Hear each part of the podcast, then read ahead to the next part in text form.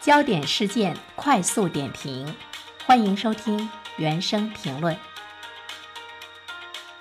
最近呢，在我的评论中，关注教育方面的新闻呢有一些多。呃，当然，我们更多的呢是关注到的毕业的这些孩子们，他们的找工作比较难，工资收入呢不尽如人意，而且呢，我们也注意到了考研的这个拥挤，也出现了逆向考研的这样的一种态势。在说这些的时候呢，难免会给大家带来一种心理的焦虑。呃，我们个人无法呢去改变目前现存的一种状况。对于呢高校毕业出来的学生如何能够有更强的竞争力的问题，它呢是一个顶层设计的问题。我们的教育部应该呢更好的去这个研究市场的需求，来调整呢高等教育的结构，才能够培养出呢真正的适合市场的这个人才。其实呢，关于高等教育结构的改革，也是呢这些年来大家呢比较关注到的一个问题。最近呢，我注。注意到教育部的部长怀进鹏在国新办举办的一个新闻发布会上呢，这样说：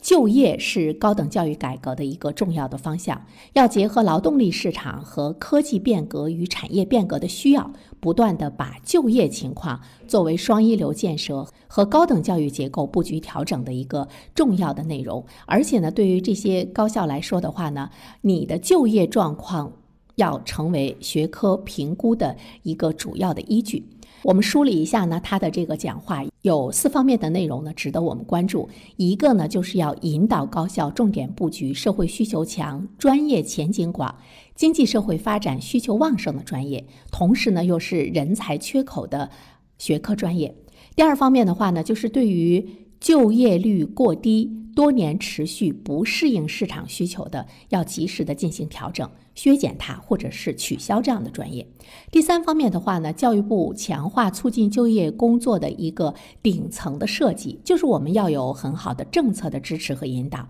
比如说，我们一直在说要支持毕业生多渠道的就业创业，要鼓励他们到基层去，到中西部地区去就业。那么在这个过程中的话，你一定呢要有就业权益保护等等这方面的。健全完善的措施，才能够呢引导呢这些大学生到艰苦的地方呢去就业。呃，第四方面的话呢，他会不断的推出一些超常规的政策。这些超常规的政策呢，在近几年的大学生就业严峻的形势中，我们已经看到了，比如说研究生的扩招，它呢对现在的大学生的这个就业供大于求的这个市场起到了一定的缓解的作用。当然，现在研究生呢也是比较难考，竞争呢太激烈了啊。还有一方面的话呢，我们会看到呢，它要让机关事业以及国国企在这个招聘大学生、帮助呢大学毕业生尽早的就业这方面，要起到呢一个带头的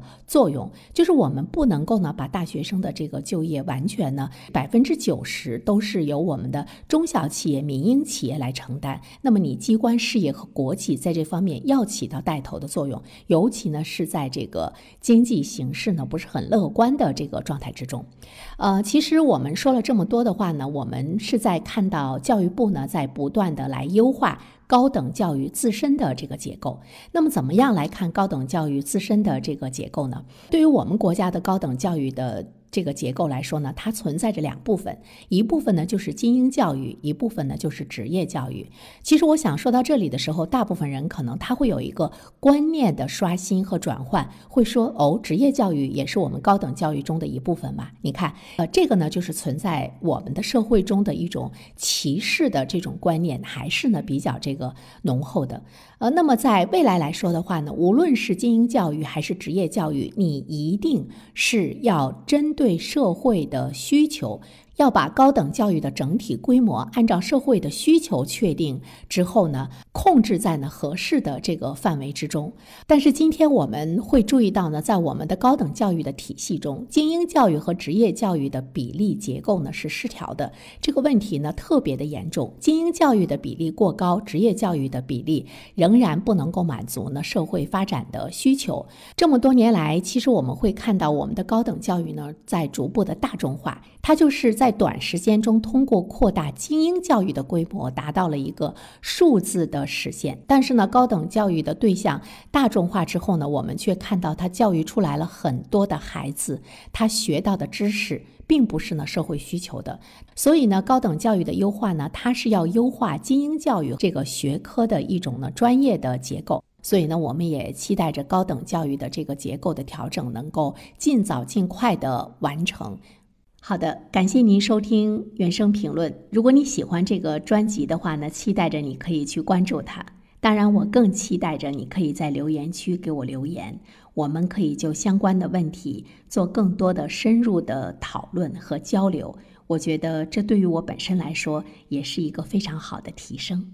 如果你想点个赞的话，当然，那我开心的就不得了了。好了，我们下期节目再会吧。